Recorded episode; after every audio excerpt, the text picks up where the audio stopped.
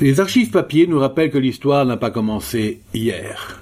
Bonjour, je suis Denis Dupont et je m'égare souvent avec euh, plaisir dans les anciens numéros de l'Indépendant. Suivez-moi avec ce podcast, je vous parle d'un temps. Samedi 23 mai 1970. Dans la verdure, près de Canet Village, un super nightclub d'été, conçu et réalisé par l'équipe de la Baratine pour accueillir 1000 personnes par soirée. Ah ah Dans un cadre agréable et champêtre qui pourrait inspirer les peintres, à côté du camping international La Prairie, du dynamique Monsieur Gilles, un nouveau nightclub va ouvrir ses portes à Canet Village, direction route de Saint-Nazaire. Ce sera l'un des clubs les plus importants du sud de la France, par sa capacité, son luxe, sa conception. Là où vient mourir le royaume de la vigne, où l'herbe pousse à faire rêver des manadiers, un petit palais de la joie de vivre et de la danse va entrer en fonction dans quelques jours.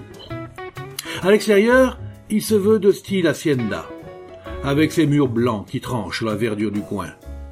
Seul, il bénéficie d'un immense parking, à tout considérable, à l'époque où les voitures se multiplient comme des petits pains.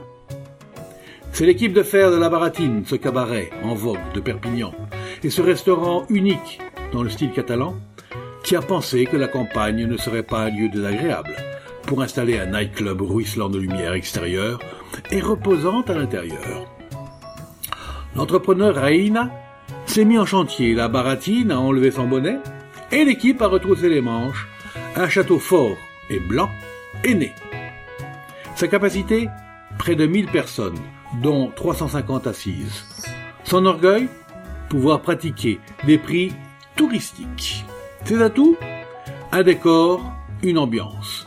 Le velours joue avec la lumière sur les murs. Le tissu or s'affiche sans vanité, mais avec sérénité. Ses verts, le rouge et le jaune, des éclairages indirects, s'appuient sur un bleu nuit du plafond et un velours plus clair sur les murs.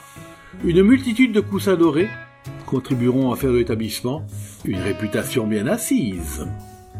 Moquette partout, deux pistes de danse en bois des îles assureront un calme propice à la relaxation. Sauf quand il y aura des jerks, bien sûr. Ce que nous voulons, ont déclaré les responsables de l'opération de Cadet Village, c'est, avec un choix de disques sélectionnés, assurer une relaxation bénéfique.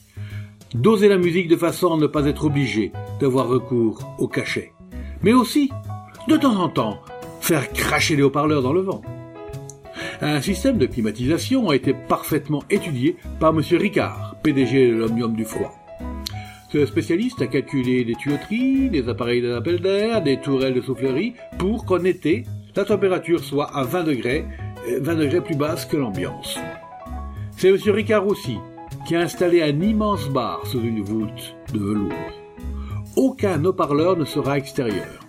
La stéréophonie viendra du plafond, comme une pluie rafraîchissante.